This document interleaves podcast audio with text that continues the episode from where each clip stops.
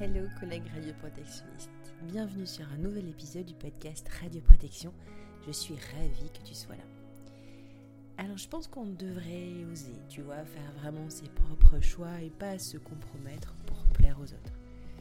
C'est pour cela que je me montre et que je fais porter ma voix, même si parfois je pense que ce serait plus simple de me cacher, notamment en ce moment où eh bien, j'ai pas retrouvé ma voix de podcasteuse trois semaines après un petit Covid assez léger.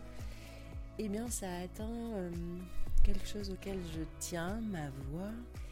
Et bien voilà, je, montre, je me montre, je me fais entendre, je te fais entendre ma voix qui n'est pas celle qui est d'habitude, mais j'espère que je la retrouverai, mais c'est pas grave. Du coup, j'ose. Alors, avec cet épisode, avec l'épisode du jour, j'aimerais que tu aies toutes les cartes en main, toutes les infos et toutes les subtilités lorsque tu choisiras de renouveler ou de te former PCR. En fin d'année 2021 est paru un arrêté le 12 novembre 2021 et qui modifie l'arrêté qui était sorti en décembre 2019 qui est relatif aux modalités de formation de la personne compétente en radioprotection. C'est arrêté de novembre 2021. Il modifie d'autres choses, mais c'est pas le propos aujourd'hui. Je vais me faire un petit, euh, je vais me focaliser sur euh, la formation de PCR, donc personne compétente en radioprotection. Dans le milieu médical, cet euh, arrêté de 2021, en fait, il modifie 5 points et c'est ces 5 points que je vais te, dont je vais te parler euh, aujourd'hui. Alors, quelles sont les modifications qui sont à lire dans ce texte? La première modification, en tout cas c'est peut-être plutôt une précision, la première précision est importante. La formation de personnes compétentes doit se faire en présentiel, absolument. Donc par un organisme certifié pour cette formation, bien sûr, mais en présentiel. En aucun cas, tu ne peux suivre une partie de la formation en distanciel. Première chose, donc formation absolument dispensée en présentiel. La deuxième modification ou, précision porte sur le, secteur industrie qui est décliné selon trois options. Donc tu sais, l'option euh, source scellée, l'option source non scellée et l'option nucléaire. La précision porte sur l'option source non scellée qui s'adresse aussi aux gestionnaires de substances radioactives d'origine naturelle. Alors je ne sais pas si je prononce bien, je dirais les SRON, S-R-O-N, substances radioactives d'origine naturelle qui peut être présente dans les matières premières, les produits, les déchets, principalement dans des industries en fait. Bon, voilà, si tu travailles dans le médical, ça ne devrait pas te concerner. Troisième précision, la formation qui est renforcée, donc la formation renforcée, notamment si tu veux euh, être certifié organisme compétent en radioprotection, tu dois bénéficier, avoir validé ta formation renforcée, eh bien, il est bien précisé que les travaux dirigés et les travaux pratiques doivent être réalisés dans des installations adaptées.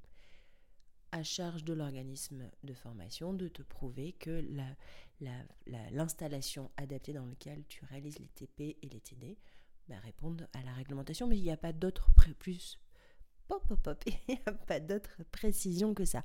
En plus de ma voix, je perds mon flux. Mais on va y arriver. Quatrième modification, elle porte sur la rédaction du certificat de formation de personnes compétentes en radioprotection.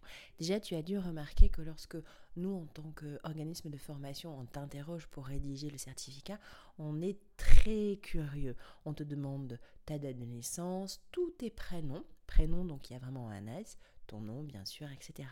Mais là, ce qui est précisé, c'est qu'il faut que l'on indique la date d'expiration du certificat précédent, puisque quand on renouvelle, en fait, euh, le, renouvellement ne part pas à la date de, l'examen de vérification, de, validation du contrôle des connaissances du renouvellement, mais part bien à la date de l'expiration de ton certificat initial de ton certificat précédent. Ce qui fait que tu peux renouveler, tu as 12 mois pour euh, renouveler ton certificat.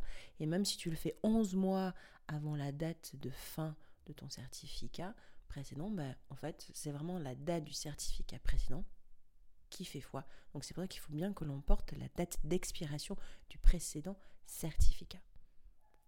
Cinquième modification, l'extension du certificat de formation de personnes compétentes en radioprotection niveau 2 à un autre secteur ou option. C'était pas très clair dans l'arrêté initial. Donc là, c'est bien précisé, il y a une modification du, du texte. Le, texte initial portait sur l'extension du niveau ou de la portée du certificat. En fait, portée, on ne le retrouvait pas ces termes, donc ça c'est enlevé. Maintenant, on ne parle que d'extension du certificat à un autre secteur, en autre option. L'autre option, c'était bien défini, on arrivait bien à comprendre ce qu'il fallait faire. Par contre, sur l'autre secteur, c'était pas très clair. Ça renvoyait à une annexe où il n'y avait rien d'écrit. Donc maintenant, par exemple, si tu veux pas essayer du secteur euh, industrie au secteur médical, il est bien précisé qu'il faut que 15% des heures du module théorique et 30% des heures, des heures du module appliqué, qui sont indiquées dans les tableaux en annexe, soient réalisées. Donc ça, c'est bien. La suite des autres euh, modifications, bon, ça sur les, les, dates, voilà. Bon, je ne vais pas rentrer dans les détails parce que franchement, je pense que ça n'apporte rien. Je pense que ça n'apporte pas de précision supplémentaire pour toi qui es PCR du milieu médical. Ce que je te propose maintenant, c'est un petit cas pratique. Voilà, on a balayé les cinq euh, modifications euh, principales. Et je te propose donc de passer à un cas pratique. Ce cas pratique, eh bien, c'est Marguerite. Marguerite, ma fameuse Marguerite, elle est conseillère en radioprotection à l'hôpital Saint-Brunat, qui est un hôpital de centre-ville à Bordeaux. Elle est formée PCR de niveau 2, secteur médical, source scellée et non scellée. Bon, tu dois à peu près te reconnaître là-dedans. Marguerite, elle doit renouveler sa formation avant octobre 2022. Et en fait, elle va faire face à deux challenges dans les mois à venir. Tout d'abord, son employeur lui propose de créer un OCR au sein de son établissement pour gérer son équipe de conseillers en radioprotection, en fait, qui interviennent sur plusieurs établissements, donc plusieurs sirettes. Et en fait, son employeur lui dit bah ok, bon coup, on y va, on crée un, OCR en interne à, à l'établissement.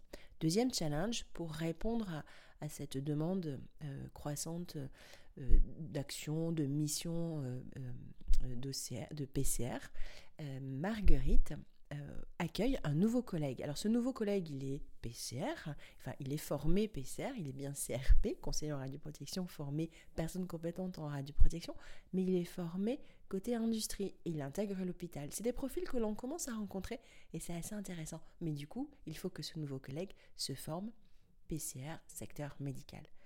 Alors, Marguerite, en fait, elle est un peu perdue et elle angoisse un peu parce qu'avec cet arrêté euh, de, décembre 2019 euh, et la modification de cet arrêté par l'arrêté de novembre 2021, elle, elle s'y perd un petit peu, elle s'y retrouve pas.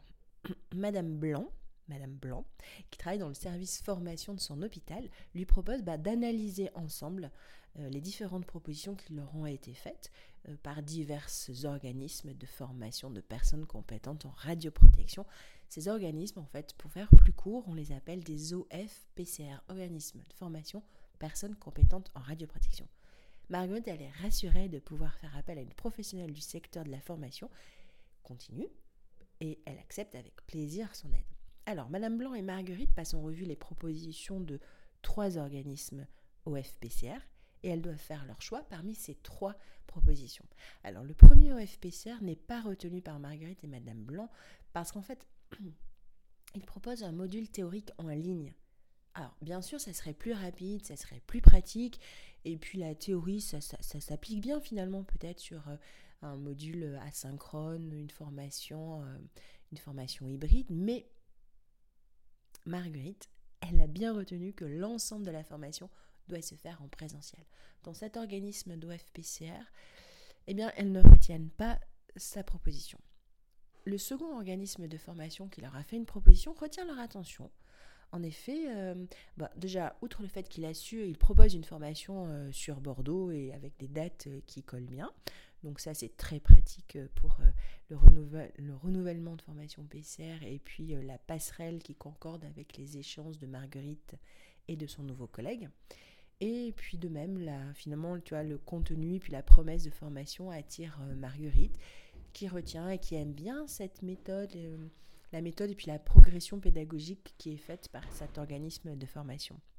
En fait, cet organisme de formation euh, propose de partir de la cartographie des risques pour finir sur un plan, un réel plan d'action personnalisé en, fin de formation. Donc elles se disent que ben, finalement, elles vont retenir cet organisme de formation pour la partie renouvellement classique et pour la partie euh, passerelle. Euh, mais justement, plus spécifiquement pour, cette, pour euh, la formation passerelle du collègue, tu te rappelles le collègue de Marguerite, il est formé PCR, mais PCR industrie, il doit se former maintenant PCR médical. Donc cette OFPCR, organisme de formation, monte une formation passerelle spécifiquement pour son nouveau collègue. C'est un changement de secteur, industrie vers le médical. Donc en fait, il doit proposer, monter une formation avec 15% des heures du module théorique. Module théorique, formation médicale initiale, c'est 28 heures. 15%, mais ça donne 5 heures de formation théorique sur le médical et 30% des heures du module appliqué, c'est-à-dire 56 heures pour le module médical, en module appliqué, pardon, pour le secteur médical pour son module appliqué, 30% ça fait 17 heures, plus la validation des connaissances. Donc Marguerite est contente, elle, vont, elle va suivre une session avec son collègue euh, là sur le mois de mai-juin, c'est-à-dire à peu près 6 euh, mois avant la fin de l'échéance de son certificat. Elle n'est pas pénalisée puisque le renouvellement indiqué sur le certificat partira bien de la fin euh, de validation ou pardon de la date d'expiration de son euh, certificat actuel, donc repartira bien de octobre 2022. Deuxième challenge, tu te rappelles, Marguerite souhaite se former en renforcé pour mener la certification OCR au sein de son établissement. Alors elle retient sur les conseils de Madame Blanc le troisième OFPCR pour réaliser cette formation euh, renforcée. Elles ont checké que le module des travaux dirigés et de travaux pratiques sont bien réalisés dans des installations adaptées puisque l'organisme lui propose de faire des TP en milieu médical, dans une structure médicale. Donc ça, ça va. Et puis Madame Blanc confirme à Marguerite que finalement avoir plusieurs formateurs et plusieurs OFPCR lui permet de varier ses sources d'information puis les approches pédagogiques et ça ne peut que lui être bénéfique. Du coup Marguerite elle va faire son renouvellement avec un organisme bordelais et puis elle va faire sa, sa formation renforcée dans un autre organisme. C'est complémentaire, ça lui va bien. Marguerite est rassurée. Elle est finalement heureuse d'avoir trouvé de l'aide en Madame Blanc qui maîtrise tous les aspects de la formation professionnelle continue et puis elle est vraiment heureuse d'avoir trouvé des OFPCR qui répondent à ses besoins et à ses attentes. Elle va pouvoir dans les mois à venir affronter sereinement et puis de façon armée les différents challenges qui l'attendent. Donc accueillir un nouveau collègue au sein de son équipe et puis euh, monter la certification OCR pour son établissement. Mais ça, c'est une autre histoire et sûrement un autre épisode. Alors maintenant, je te propose un petit exercice. Toi, dans toutes les nouveautés qu'introduit euh, l'arrêté de formation de décembre 2019 complété par celui de, euh, novembre 2021, quelle est la nouveauté à laquelle tu es le plus sensible ou le point auquel il faudra vraiment que tu fasses attention pour pas louper ton renouvellement? Tu m'envoies un DM, un message, un mail, stéphanie formation radioprotection.fr et on papote de tout ça. Salut